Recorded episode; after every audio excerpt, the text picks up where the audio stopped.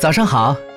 圣诞节那天，男孩和女孩分别在相距六百多公里的两座城市。他想给女孩一个惊喜，就在当天坐着火车去到了她的楼下。那天晚上，男孩给她打电话，问：“我在你楼下，你在哪里呢？”女孩说：“我也马上就要到你楼下了呀。”原来他们想到了一起，都悄悄地到了对方的城市。那一刻，他俩什么都说不出来。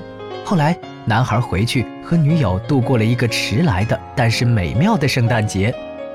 圣诞节他们没有见到，但是从打电话的那一刻起，他俩都意识到，对方是自己的唯一。遇见对的人，和他在一起，就别无所求。